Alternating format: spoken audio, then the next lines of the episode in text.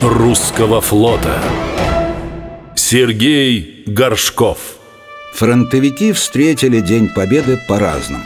Кто-то в Берлине у стен Рейхстага, кто-то на передовой в окопах, а кто-то в военном госпитале. 8 мая 45-го Сергей Горшков, как и полагается флотоводцу, находился на боевом корабле. Он уже собирался покинуть ходовую рубку, как вдруг на пороге неожиданно возник вахтенный радист и, не переводя дыхание, выпалил. Товарищ вице-адмирал, по радио передают «Победа!»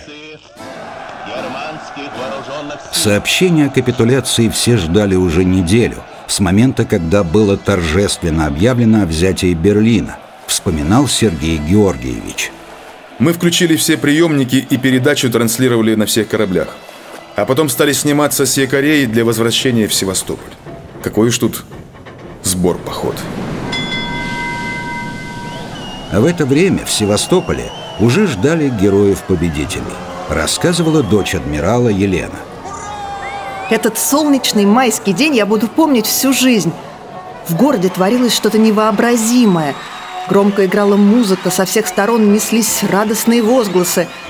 Незнакомые люди собирались большими толпами, обнимались, пели, танцевали. Увидев людей в форме, они кричали «Ура!» и хватали их и начинали качать на руках. Какой-то мальчик в рваной, не по росту тельняшке, взобравшись на уцелевшую стену разрушенного дома, размахивал красным лоскутом и, пританцовывая, звонко кричал «Победа! Победа! Победа!» А прямо под ним, уткнувшись в стену лицом, плакала на взрыв пожилая женщина. Сергей Горшков пришел домой с букетом цветов. Где он их взял, так и осталось для всех тайной. Мама бросилась ему на шею. Они долго стояли, целуясь и что-то шепча друг другу.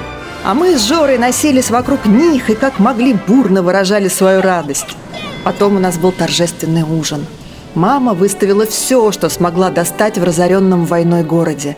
А когда стол уже был накрыт, она поставила в центр ту самую бутылку вина, которую они с отцом так и не допили вечером 21 июня 41 года.